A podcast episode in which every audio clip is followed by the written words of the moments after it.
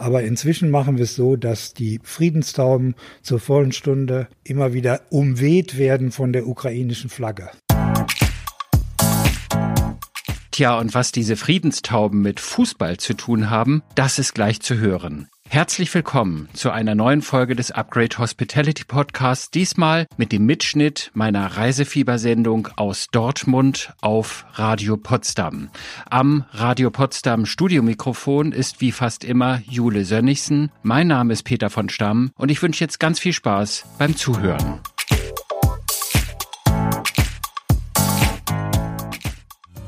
Radio Potsdam. Das Radio für Potsdam, die Mittelmark, Teltow-Fleming und das Havelland. Das Reisefieber mit Jule Sönnigsen. Wir sind heute mit dem Reisefieber in Dortmund zu Gast. Und was es dort mit dem Dortmunder U auf sich hat, das erfahren Sie bei uns in der kommenden halben Stunde. Ich wünsche Ihnen einen schönen Start ins Wochenende. Sendet lokal. Klingt nach Heimat. Radio Potsdam. Willkommen zu Hause. In der pulsierenden Ruhrmetropole gibt es einiges zu entdecken. Während früher Schwerindustrie die Stadt dominierte, hat sich Dortmund heute zu einem kulturellen Hotspot mit Museen, Shoppingmeilen und Nightlife gemausert. Eines der kulturellen Highlights der Stadt ist das Dortmunder U. In dem ehemaligen Brauereigebäude mit dem markanten U auf dem Dach befindet sich seit 2010 das Zentrum für Kunst und Kreativität mit dem Museum Ostwahl und vielen Ausstellungen Workshops, Veranstaltungen und Projekten, die die Menschen in Dortmund inspirieren sollen. Zu diesen Projekten gehören auch die Videoinstallation des Künstlers Adolf Winkelmann, der dem Dortmunder U ein Gesicht gegeben hat. Kollege Peter von Stamm wollte von dem Künstler mehr über diese Videoinstallationen erfahren. Das Dortmunder U ist ein großes Zentrum für Kunst und Kreativität. Wir bieten ähm, eine Heimat für ein Museum, für einen Kunstverein und bieten tolle Wechselausstellungen wie zurzeit gerade zu dem Thema Blume. Das Dortmunder U ist ja ein ganz großer Klotz, muss man sagen, ein Gebäude über mehrere Etagen, wo eben dieses berühmte U oben drauf steht und golden leuchtet. Was war denn hier früher? Das U war eine große Brauerei, die irgendwann pleite gegangen ist und dann als Ruine in der Stadt stand. Und im Rahmen des Europäischen Kulturhauptstadtjahres 2010 ist dieses Gebäude umgebaut worden zu einem Zentrum für Kunst und Kreativität. Ich bin ja eben mit Ihnen hier durchgelaufen. Ich bin ehrlich gesagt schwer begeistert. Ich mag natürlich auch moderne Kunst. Das begeistert einen dann noch mehr, wenn man hier reinkommt. Hier gibt es Videoinstallationen, hier gibt es modernste Kunst. Ich habe gesehen Beuys. Wen und was kann man denn hier momentan sehen? Auf der Wechselausstellungsetage in der sechsten Etage findet man zurzeit die Blume als Motiv und die ist von ganz bedeutenden Künstlern dieser Welt verhandelt worden. David Hockney, ähm, Gerd Richter. Gerhard Richter, selbstverständlich. Andy Warhol, Günter Uecker und viele, viele mehr, auch zeitgenössische Positionen von heute. Alle haben sich mit den Blumen beschäftigt und Blumen beschäftigen uns als Menschen und sagen uns was und sprechen unsere Gefühle an und das stellen wir in den Mittelpunkt unserer Arbeit in 2022. Also es gibt jede Menge wirklich moderne, ganz wunderbare, tolle Kunst von weltberühmten Künstlern. Ich habe dort eins gesehen in einer Vitrine, da ging es um Pusteblumenkunst, nenne ich das jetzt mal. Was war das genau? Das war ja so etwas Frickelinsches, habe ich noch nie gesehen, dass man die einzelnen, ja, wie nennt man die eigentlich, diese, diese Dinger, die an den Pusteblumen hängen, dass man die zusammenbindet an irgendwelchen Fäden. Was war das genau? Die Künstlerin Claire Morgan hat sich damit äh, beschäftigt, wie die Bewegung von Pusteblumensamen in Verbindung steht mit zum Beispiel der Bewegung von Vögeln und hat daraus ein Stillleben entwickelt mit einem leider veränderten Vogel oder veränderten Fliegen und hat eine ganz filigrane Installation gemacht, die man sich unbedingt anschauen muss. Das kann ich nur bestätigen, muss man sich unbedingt anschauen. Ich habe jetzt auch erlebt, das hängt natürlich damit zusammen, dass wir vormittags gerade hier sind oder mittags, äh, es sind unheimlich viele Schulklassen hier. Ist das auch ein Gebäude, um die Jugend zu erziehen in Richtung Kunst? Das Dortmunder U bietet für alle Altersklassen ein Angebot. Wir haben unheimlich viele Angebote für junge Menschen. Wir befinden uns ja auch gerade auf einer Etage für ähm, kulturelle Bildung. Wir ähm, haben ganz viele digitale Angebote, die auch zum Mitmachen einladen. Man kann hier Videospiele machen, aber man kann eben auch Kunst genießen und das von acht bis 88 Jahren.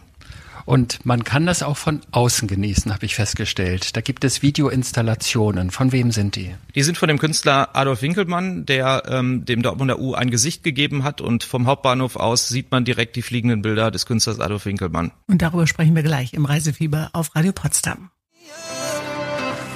We Morgen und herzlich willkommen zu einem neuen Radio Potsdam Reisefieber. Wie an jedem Samstagvormittag wollen wir Ihnen auch heute wieder einige schöne Empfehlungen für unsere nächste Urlaubsreise geben. Wir sind heute zu Gast in Dortmund. Dortmund ist Teil der Metropolregion Rhein-Ruhr. Mit 590.000 äh, Einwohnern ist Dortmund nach Köln und Düsseldorf die drittgrößte Stadt in NRW und gilt als kulturelles Zentrum des östlichen Ruhrgebiets. Früher vor allem bekannt durch Stahl, Kohle und Bier, verfügt Dortmund heute über eine vielfältige vielfältige Kulturszene mit zahlreichen Museen und Galerien. 2010 war Dortmund zusammen mit Essen, vielen weiteren Städten im Ruhrgebiet Kulturhauptstadt Europas. Zwei der interessantesten Ausstellungen der Stadt werden wir im Laufe der Sendung besuchen. Eine entstand im Zusammenhang mit der Kulturhauptstadt Europa 2010 und die andere hat mit einer Leidenschaft zu tun, die in Dortmund besonders ausgeprägt ist. Dazu später noch mehr. Aktuell sind wir immer noch zu Gast im Dortmunder U. Das Dortmunder U ist ein ehemaliges ehemaliges Industriegebäude, was so genannt wird, weil auf dessen Dach ein riesen goldenes, leuchtendes U zu sehen ist.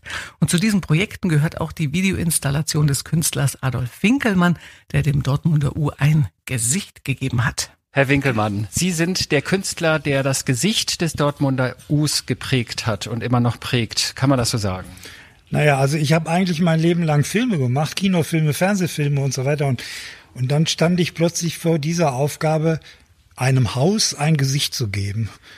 Und äh, da habe ich mich jahrelang damit beschäftigt und ich glaube, das ist gelungen. Inzwischen weiß jeder in Dortmund, dass man, wenn man am U vorbeikommt, mal schauen kann und sehen kann, dass dort Bilder durch den Himmel fliegen. Und das habe ich gemacht. Die Bilder, die durch den Himmel fliegen, das sind in diesem Fall momentan passend zur aktuellen Flowers-Ausstellung im Gebäude. Sind das auch Blumen? Das sind einerseits Blumen, weil wir eben diese Flowers-Ausstellung haben. Andererseits haben wir das Prinzip seit zwölf Jahren, dass alles, was da oben gespielt wird, zur vollen Stunde, jeweils jedes Mal zur vollen Stunde unterbrochen wird durch Tauben. Und dann sind da oben diese Brieftauben. Früher hatten die Bergleute hier ihre Brieftauben. Und heute Seit dem 24. Februar genauer gesagt, spiele ich dort nur noch Friedenstauben, die vor einer ukrainischen Flagge leben. Also das Blau-Gelb, das ist ganz prägnant. Das sieht man dann immer zur vollen Stunde oder wann war das? Also am Anfang habe ich es sogar den ganzen Tag durchgespielt, aber inzwischen machen wir es so, dass die Friedenstauben zur vollen Stunde immer wieder umweht werden von der ukrainischen Flagge. Nun haben Sie ja nicht nur die Installation oben draußen, also unter dem U ganz oben auf dem Gebäude, sondern auch drinnen. Was kann man da sehen? Naja, ich habe angefangen, mir zu überlegen, wie man dafür sorgen kann, dass aus einer Brauerei ein Kulturhaus werden kann. Und deshalb habe ich innen auch in die, da, da gibt es eine Vertikale, wo man Rolltreppe fährt. Und da habe ich eine Installation gemacht, die der Besucher nicht aus einem Sessel oder wie auch immer sieht, sondern Rolltreppe fahrend. Er fährt an der Installation vorbei. Und ganz unten am Eingang haben wir ein gläsernes Entree und da ist die dritte Installation, die äh, beschäftigt sich eigentlich mit Panoramen. Da haben wir Panoramen im Ruhrgebiet gemacht, die jetzt schon sehr interessant sind, weil sie inzwischen über zehn Jahre alt sind und man sieht, wie sich das Ruhrgebiet verändert hat. Im Moment läuft da auch eine Blumenwiese. Ja, und die explodiert dann irgendwann. Die Blumenwiese, die war mir zu schön. Und da habe ich gedacht, ich muss sie zerstören und habe sie dann zerstört. Da sieht man eine tolle Blumenwiese und irgendwann wackelt das. Das Objekt heißt ja auch, die Wiese wackelt, richtig? Die, die Wiese wackelt. Genau. Und dann bricht der Boden quasi auf und man ist richtig äh, erschrocken in dem Moment. Was hat das für einen Grund? Na, das war das Ziel. Äh, äh, einerseits interessiert mich brennend Schönheit und andererseits kann ich Schönheit nicht ertragen, weil die Zerstörung dabei fehlt. Und das beides zusammenzubringen, gerade angesichts der Zeit, in der wir leben, war mir ganz wichtig. Und wenn Sie mal das nächste Mal in Dortmund sind, dann schauen Sie doch vorbei beim Dortmunder U und äh, sehen Sie sich an die riesigen Friedenstauben, die immer zur vollen Stunde vor einer ukrainischen Flagge durch den Himmel fliegen. Abends ist es ganz besonders beeindruckend, hat uns Peter erzählt. In der kommenden halben Stunde besuchen wir ein ganz besonderes Museum. Ich sage nur, das Runde muss ins Eckige. Radio Potsdam. Das Radio für Potsdam, die Mittelmark, Teltow-Fleming und das Havelland. Das Reisefieber mit Jule Sönnigsen. Wir sind heute in Dortmund zu Gast und da liegt es nahe, dass der Fußball eine etwas intensivere Rolle spielt in unserer Sendung. Das tut sie auch, denn dort gibt's ein sehr interessantes Museum in Dortmund. Und das hat auch was mit Fußball zu tun. Ich wünsche Ihnen einen schönen Samstagvormittag. Sendet lokal. Klingt nach Heimat. Radio Potsdam. Willkommen zu Hause.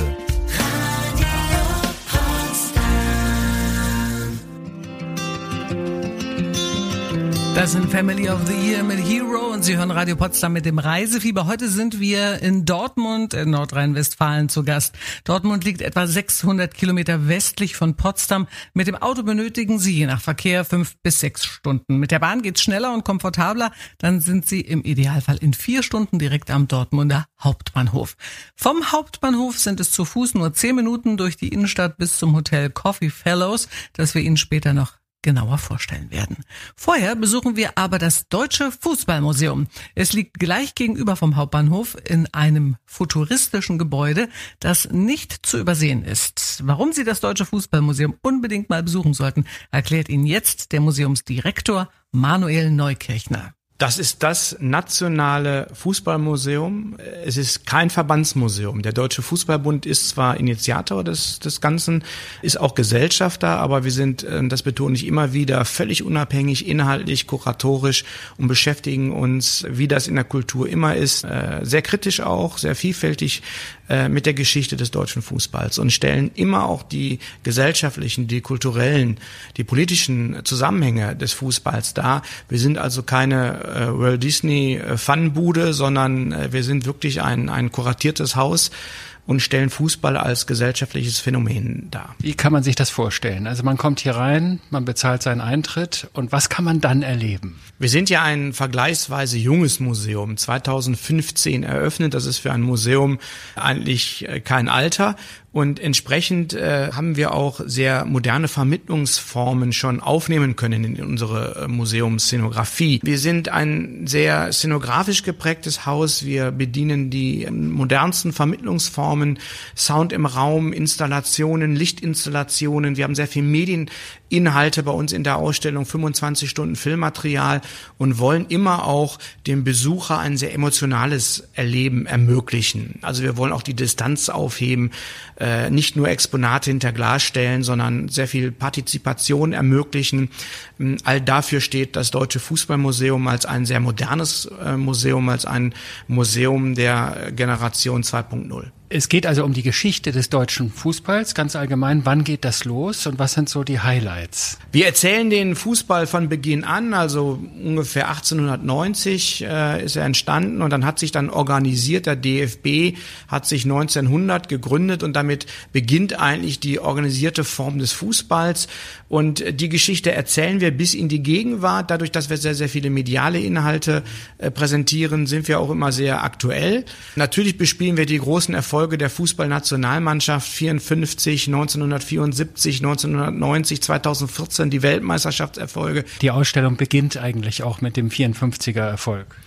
Der erste Weltmeisterschaftsstern 1954, das war der Urknall des deutschen Fußballs. Das war ein Schlüsselimpuls im beschwerlichen Neuanfang der jungen Bundesrepublik.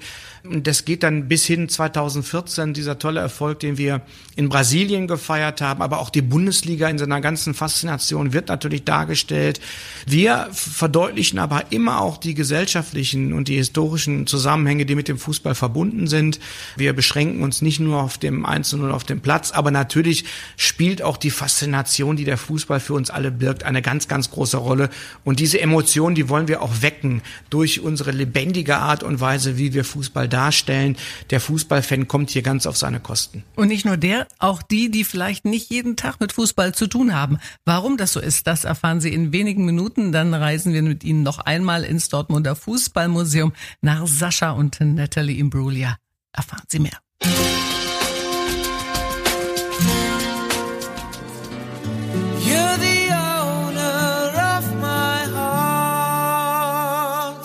Willkommen zum Reisefieber auf Radio Potsdam. Heute sind wir in Dortmund zu Gast in NRW.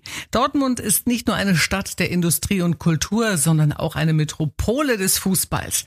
Die Stadt im Herzen des Ruhrgebiets ist Heimat des Erstligisten Borussia Dortmund, aber auch des Deutschen Fußballmuseums. Vor ein paar Minuten hat uns Museumsdirektor Manuel Neukirchner einen ersten Blick in sein Museum gewährt. Was das Deutsche Fußballmuseum mit Günter Grass, einem Kaffeeservice und der Ukraine zu tun hat, das erklärt uns jetzt. Der Fußball ist ja längst Teil des gesellschaftlichen Lebens geworden. Fußball findet heute auf allen Ebenen statt. Äh, Schriftsteller wie Günter Grass beschäftigen sich mit dem Fußball. Peter Hanke hat äh, schon in den 70er Jahren den, den Fußball auch literarisch salonfähig gemacht. Und das spielt sich eigentlich durch alle Ebenen. Der Fußball ist ein Spiegel eigentlich des gesellschaftlichen Lebens. Und das vermitteln wir hier auch mit vielen Exponanten, die erstmal überraschen. Wenn wir eine Bergmann-Statue zeigen, die einfach auch diese Verbundenheit zwischen Bergbau und den Menschen im Ruhrgebiet im Besonderen darstellen. Wenn wir aber auch über deutsch-deutsche Geschichte erzählen, äh, der Fußball in der ehemaligen DDR, wenn wir ein Kaffeeservice zeigen und die Besucher erstmal überraschen und sagen, was ist das? Das war nämlich die erste Prämie für die äh, Frauen-Europameisterschaftsmannschaft von 1989 der Frauen, die statt äh, einer Geldprämie noch ein Kaffeeservice bekommen haben. Das sind dann alles überraschende Momente, die wir zeigen und wie wir den Fußball einfach auch sehr, sehr vielschichtig darstellen können. Nun hat auch die Ukraine eine Fußballvergangenheit oder eine Fußballgeschichte. Es sind ja sehr viele ukrainische Flüchtlinge auch hier in der Stadt. Was tun Sie für die? Wir haben unser Ukraine-Café, so nennen wir das, was wir jeden Tag am Vormittag für die in Dortmund geflüchteten anbieten, vorwiegend für die Mütter und für die Kinder. Die Mütter haben die Gelegenheit, einfach zu frühstücken. Das bieten wir alles kostenlos an. Sie können Kaffee trinken und in der Zeit werden die Kinder pädagogisch betreut. Wir bieten natürlich Fußballspielen an. Bewegung ist äh, immer ein gutes Mittel, auch äh, Traumata zu überwinden, wenn man das überhaupt kann, wenn man das überhaupt so sagen kann. Wir bieten malerische Angebote, Bastelaktionen an, also einfach kreativ sich zu beschäftigen und einfach auch ein Stück weit mal für zwei, drei Stunden viel zu vergessen vergessen. Und das machen wir jeden Tag und es ist ja berührend zu sehen. Äh, auch die Begegnungen mit den Menschen. Wir haben jeden Tag an die 60 äh, Personen dann bei uns, Mütter, vorwiegend mit Kindern. Das ist in diesem großen Krieg, den wir gerade erleben müssen, ein kleiner Tropfen. Aber ja, wenn jeder einen kleinen Tropfen dazu beiträgt, dann kann da natürlich auch erstmal schon einiges entstehen. Und äh, das haben wir uns auf unsere Fahnen geschrieben. Wollen Sie zum Abschluss einen kleinen Gruß noch schicken an die Brandenburgerinnen und Brandenburger, damit die, dass die auch wirklich hierher finden, wenn sie in den Ruhrpott fahren? Mm-hmm. Ja, früher hat man immer das Ruhrgebiet gesehen als Bergbau, als Industriekulisse und das hat sich ja kolossal geändert und Fußball äh, gehört hier zur äh, Kultur dazu und jeder, der ins Ruhrgebiet reist, wird sehen, dass es sehr, sehr grün ist, dass es sehr viel Kultur gibt, sehr viel Transformation gibt. Ja, und äh, Dortmund ist so ein bisschen die Fußballhauptstadt unseres Landes und dazu gehört eben nicht nur der BVB, sondern eben auch das Deutsche Fußballmuseum und dazu lade ich alle herzlich ein, äh, sich das selber anzuschauen. Ja, das ist doch eine nette Einladung. Einladung, oder? Und in der kommenden Stunde, da kümmern wir uns aber doch noch mal etwas intensiver um Borussia Dortmund und natürlich stellen wir Ihnen auch unser heutiges Gewinnerhotel vor, hier im Reisefieber auf Radio Potsdam und das ist Alison Moyer mit Is This Love?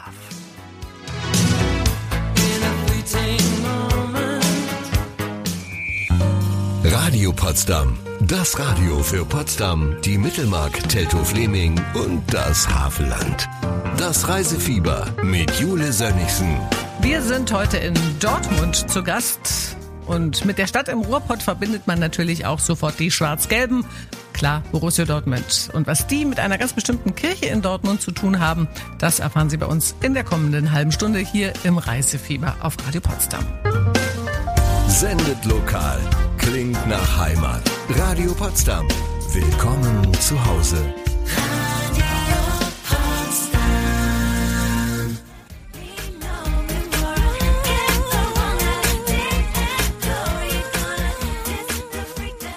Mit dem Radio Potsdam Reisefieber besuchen wir heute die Ruhrpott-Metropole Dortmund. Dortmund hat sein früheres im wörtlichen Sinne Kohlestaub-Image abgelegt und ist heute eine Stadt der Kultur. Zu dieser Kultur zählt jeher auch die Fußballkultur. Borussia Dortmund oder kurz der BVB, den kennt jeder auch wenn man vielleicht nicht unbedingt Fußballfan ist. Und auch Fußballfans selbst kennen nicht unbedingt die Geschichte des BVB. Was äh, diese Geschichte mit einer Kirche in der Nähe des Borsigplatzes im Dortmunder Stadtteil Nordstadt zu tun hat, das ist auch für Nicht-Fußballfans wirklich sehr interessant. Rund um den Borsigplatz kann man die Entstehungsgeschichte des BVB erleben. Annette Kritzler ist Geschäftsführerin der Agentur Borsigplatz Verführungen, die Stadtteilführungen durch die Nordstadt und zur Gründungsgeschichte von Borussia Dortmund anbieten. Kollege Peter von Stamm hat sich von Annette Kritzler auf die Spuren des BVB begeben und zwar unter anderem in die Dreifalt Dreifaltigkeitskirche am Rande des Borsigplatzes. Diese besondere Kirche ist tatsächlich die Stammkirche von Borussia Dortmund. Die 18 Gründer der ersten Stunde sind hier zur Heiligen Kommunion gegangen. Die haben hier in der Jünglingssodalität, also in der Jugendgruppe bei Dreifaltigkeit, äh, sich kennengelernt, ihre Freizeit miteinander verbracht und letztendlich dann ja auch äh, zum Fußballspielen gefunden. Also wenn man sich das, das so vorstellt, man kommt in eine Kirche und da ist erstmal eine ganz große, hängt direkt über dem Eingang eine große BVB-Fahne und dann gibt es Ausstellungsobjekte, die man sich anschauen kann und es ist eigentlich alles hat irgendwie mit BVB zu tun. Ist Fußball hier die zweite Religion oder schon die erste? Ich würde das natürlich so nicht unterstreichen wollen. Also wenn überhaupt, dann ist in Dortmund und im Ruhrgebiet Fußball sicherlich so etwas wie eine zweite Orientierung, wenn man will, auch eine zweite Religion. Hier bei uns hat das vielleicht nochmal ein, eine ganz besondere Bewandtnis. Es ist natürlich eben diese Gründungskirche, diese Stammkirche. Und wir haben seit 2008 diese Ausstellung im Gotteshaus. Das ist ein Alleinstellungsmerkmal in katholischen Kirchen in Deutschland, dass sich ein katholisches Gotteshaus dem weltlichen Thema Fußball so zuwendet, aber es hat eben historische Gründe. Dreimal im Jahr findet mindestens ein schwarz-gelber Gottesdienst statt. Wir haben den Saisonauftaktgottesdienst, den Saisonendgottesdienst und den Geburtstagsgottesdienst im Dezember. Und wir können aus der Hüfte ganz schnell Meisterschafts- oder Pokalgottesdienst noch hinten anschieben. Drei bis vierhundert Besucher sind da. Hier wird ein schwarz-gelbes Gebet zelebriert, intoniert auf das Vaterunser und natürlich singen wir auch You Never Walk Alone.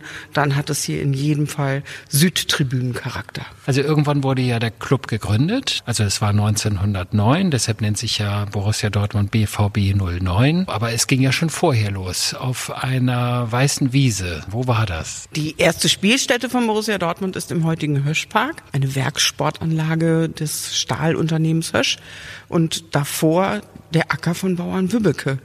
Und tatsächlich ist es so, dass 1906 der Weltenbummler Reinhold Richter mit einem braunen Lederfußball unter dem Arm frisch aus England hier am Borsigplatz aufschlägt, Franz Jacobi kennenlernt. Sie lernen sich im Wildschütz kennen, weil Reinhold Richter ist Kellner. Und der Wildschütz war eine Kneipe damals. Der Wildschütz war eine Gaststätte, eine sehr beliebte Gaststätte mit einem großen Veranstaltungssaal, dem Spiegelsaal im ersten Stock.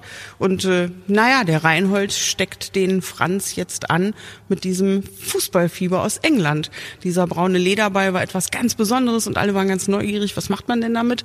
Hier hat man sich normalerweise eigentlich Faustbälle zugeworfen. Das war Sport und Turnen im Sinne von Turnvater Jan. Und jetzt gilt es, dieses runde Leder nur noch mit dem Fuß zu bewegen. Und das tut man dann ab 1906 auf der Weißen Wiese jeden Sonntag um 14 Uhr.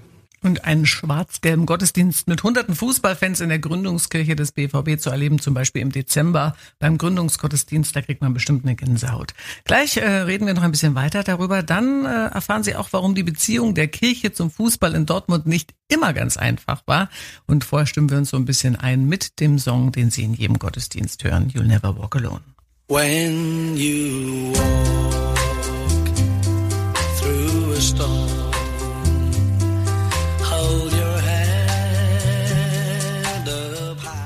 Radio Potsdam und mit dem Reisefieber sind wir immer noch mit Annette Kritzler von den Borsigplatzverführungen in Dortmund unterwegs. Nachdem Frau Kritzler uns von der Gründungskirche des Fußball-Erstligisten Borussia Dortmund erzählt hat, schauen wir jetzt in die Anfangszeiten des Clubs zurück. Wo heute die Kirche froh ist, an schwarz-gelben Gottesdiensten so viele Gläubige begrüßen zu können, war man früher vom Fußball nämlich alles andere als begeistert. Es gab sogar einen Kaplan, der die Gründung des Vereins verhindern wollte. Mit welchen Mitteln er das versucht hat und vor allem, äh, wie es ihm dann erging, das hören Sie jetzt. Da gab es ja auch Probleme damals mit der Kirche, weil die Kirche fand es nicht so toll, dass man sich sonntags auf der Weißen Wiese zum Pöhlen nennt ihr das. Pöhlen ist Fußballspielen, Kicken, sagt man hier Pöhlen im Pott, äh, dass man sich da getroffen hat. Das ist absolut richtig. Also in den Annalen oder in der Geschichte von Borussia Dortmund ist das eine der Anekdoten, die ich auch sehr gerne erzähle auf unseren Touren. Es ist Kaplan Hubert Dewald, der mit diesem Fußballspiel große Schwierigkeiten hat. Der Sonntag in dieser Zeit, die Autorität der Kirche, der Tag des Herrn und der Familie. Morgens geht man also Frühstücken, Gottesdienst, Frühshoppen für die Männer, die Frauen an den Herd. Und danach trifft sich die Familie und macht man etwas gemeinsam, aber nicht unsere Jungs, die gehen dann pölen auf der weißen Wiese. Und das scheint dem Kaplan doch ein echter Dorn im Auge gewesen zu sein. Er verlegt auf sonntags nachmittags nun eine verbindliche Nachmittagsandacht, er rechnet allerdings nicht mit dem Selbstbewusstsein Franz Jakobis und seiner Fußballspieler, die zu diesem Gottesdienst nicht erscheinen. Was tut ein Kaplan dann? Er versucht zu intervenieren an vielen Stellen. Unter anderem versucht er dann, das erste offizielle Turnier von Borussia Dortmund zu verhindern, indem er einen aus der Gemeinde dazu anstiftet, die Torpfosten abzusägen. Und das erste Spiel gegen den VfB Dortmund kann nicht stattfinden. Dieser Kaplan, der hat ja noch mehr Ärger bereitet, beziehungsweise es versucht. Also es kam dann ja irgendwann zur Gründung des BVB 09. Das war in einer, in dieser Gaststätte, von der du gerade erzählt hattest. Äh, die nennt sich heute anders und die kann man auch heute ganz normal hingehen. Heute kann man da ganz normal hingehen. Damals war es der Wildschütz. Der hatte in der ersten Etage den sogenannten Spiegelsaal. Und dort verabredete man sich für 19 Uhr am 19.12.1909, um den BVB aus der Wiege zu heben. 40 junge Männer waren bereit dazu. Einer muss es aber dem Kaplan erzählt haben. Der hat sich dann in den Talar geworfen und ist dorthin gestürmt, um diese Gründungsveranstaltung zu verhindern. Die Geschichte besagt, dass man ihm handgreiflich den Zutritt verwehrte. Also er lief in eine Faust, heißt es, glaube ich. Ja, also das Originalzitat von Franz Jacobi im Interview lautete dann tatsächlich, der Kaplan lief in eine Faust. Er konnte der leider nicht ausweichen. Also man hat ihn wirklich geschlagen und äh, ihn nach Hause geschickt, führte allerdings auch dazu, dass von den 40 Gründungswilligen 22 ebenfalls nach Hause gegangen sind, weil sie dann das Schlagen eines Geistlichen doch äh, als einen Schritt zu viel empfunden haben. 18 Mann bleiben übrig, wir sind sehr dankbar dafür. Der harte Gründungskern. Der harte Gründungskern und äh, seitdem gibt es den BVB 09. Da hat sich der Kaplan doch wohl etwas verrannt. Zum Glück konnten die Mittebegründer und späteren Vereinsvorsitzenden Franz Jacobi und seine Fußballfreunde am 19. Dezember 1909 ihren Ballsportverein Borussia 09 heute bekannt als BVB, also Borussia Dortmund, gründen. Und in der kommenden halben Stunde, dann stellen wir Ihnen hier bei uns im Reisefieber unser Gewinnerhotel vor. Natürlich können Sie auch bald nach Dortmund reisen.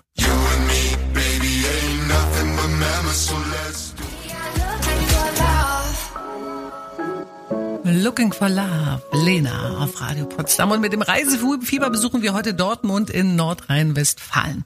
In den vergangenen eineinhalb Stunden haben wir Ihnen das Dortmunder U vorgestellt, danach einen Blick ins Deutsche Fußballmuseum geworfen und schließlich bei einer Stadtteilführung einiges über die Gründungsgeschichte von Borussia Dortmund erfahren. Jetzt stellen wir Ihnen das Coffee Fellows Hotel in Dortmund vor, in dem Sie schon bald übernachten können. Hotelexperte Peter von Stamm war zunächst vom Namen des Hotels überrascht und hat sich vom Assistant Hotel Manager Christian Böhmke erklären lassen, was das Hotel mit Kaffee zu tun hat. Ist das jetzt hier ein Hotel mit Coffeeshop oder ein Coffeeshop mit Hotel? Es ist sozusagen beides. Erst stand auch bei uns hier in Dortmund der Coffeeshop in vorderster Stelle und 2018 haben wir dann noch das Hotel dazu bekommen als ja, erstes Hotel von unserer Kette. Wir sind auch dabei, uns zu vergrößern. Wir haben schon mehrere Hotels und für uns ist auch wichtig, nachhaltig zu sein dass die Produkte recycelbar sind, dass wir wenig Plastik benutzen. Sie haben auch so ein besonderes Zertifikat. Green Sign nennt sie das, glaube ich. Genau, richtig. Da sind wir zertifiziert worden. Wir müssen auch jede zwei Jahre dieses Zertifikat neu beantragen, so dass auch die Standards auch immer eingehalten werden und dass wir uns natürlich auch in Sachen Nachhaltigkeit immer verbessern. Wer steigt eigentlich bei Ihnen ab? Sind das Geschäftsleute? Ich habe in meinem Zimmer, im Nachbarzimmer gehört, wie eine, ja, ich weiß nicht, eine Opernsängerin oder wer auch immer nachmittags geprobt hat. Was für Menschen steigen denn hier ab? Also generell alles durchmischt. Also von Geschäftsreisenden in der Woche bis zu Touristen am Wochenende, auch Kooperationsfirmen, zum Beispiel von Theater, von mehreren Kunstgalerien. Also es ist wirklich von A bis O alles mit dabei. Also Sie haben mit einem Theater hier in Dortmund eine Kooperation und deshalb äh, hört man oder sieht man dann vielleicht beim Frühstück im Coffeeshop unten auch den einen oder die andere Schauspielerin oder Sängerin? Das kann mal vorkommen dürfen wir natürlich nicht weiter ins Detail gehen, aber es kann mal sein. ich weiß, ich bin in 0, nix vom Hauptbahnhof hier in Ihrem Hotel angekommen. Wo liegt genau das Hotel und was kann man denn von hier aus dann so in der Stadt besichtigen und erleben? Was darf man nicht verpassen? Wir liegen eigentlich am zentralsten in der Innenstadt von den meisten Hotels. Das Parkhaus wäre auch zwei Minuten nur von uns entfernt. Wir liegen direkt an der Innenstadt von Dortmund am Westen-Hellenweg. Sprich, wenn man noch shoppen möchte, eine Minute aus dem Hotel raus, ist man direkt schon mitten in der Innenstadt. Wir hätten auch das Fußballmuseum fußläufig erreichbar. Auch zum Beispiel Westfalenhallen oder das Westfalenstadion wäre alles auch in kurzer Zeit erreichbar, ob mit Auto oder Bahn.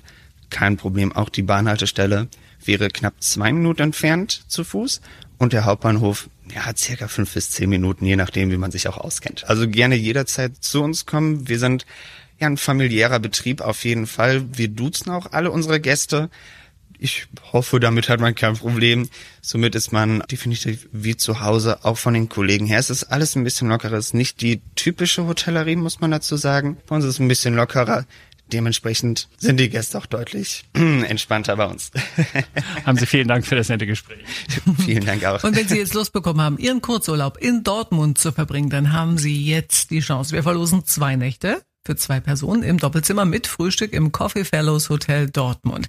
Allerdings müssten Sie uns folgende Frage korrekt beantworten können. Wie heißt die Gründungskirche des Fußball-Erstligisten Borussia Dortmund? Ist es A, die Dreifaltigkeitskirche oder B, die Borsigplatzkirche? Wenn Sie gut zugehört haben, war es eigentlich ganz einfach. Einfach jetzt anrufen unter 0331 581 69230 oder Sie können uns eine WhatsApp schicken. Einfach den richtigen Lösungsbuchstaben eintippen, A oder B. Und die Nummer fürs WhatsApp ist exakt die gleiche wie fürs Anrufen. Potsdamer Vorwahl 0331 581 69230. Und ob Sie demnächst nach Dortmund fahren, das erfahren Sie gleich nach Michael Schulte und Kylie Minogue losen wir schon aus.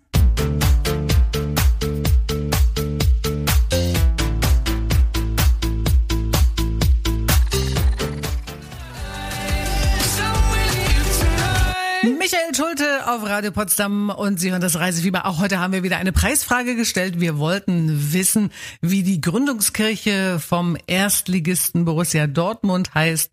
A. Dreifaltigkeitskirche oder B. Borsigplatzkirche. Und ich bete, dass jetzt die Melanie bei uns am Telefon ist. Hallo, liebe Melanie. Bist du da? Kannst du uns hören? da, da. Unser Telefon, das ist ja wirklich ein kleines Abenteuer. Hallo, hallo? Ja, Melanie, da bist du. Du bist im Radio, Melanie. Ja. Hallo. Hallo, es hat Ich geklappt. höre zwar nicht in meinem äh, Telefon, ich höre es übers Radio. Ah, siehste. Naja, aber du bist da. Das ist schon mal äh, eine sehr gute Voraussetzung. Und sag uns ganz schnell die Lösung. A oder B? Das ist A. Genau. Dreifaltigkeitskirche. Genau so ist es. Das heißt, du hast gewonnen. Du fährst für zwei Nächte, für zwei Personen nach Dortmund ins Coffee Fellows Hotel. Und ähm, ja, ich freue mich total, dass wir dich hören können und dass du da hinfahren kannst. Und äh, ich wünsche dir dabei auch ganz viel Spaß.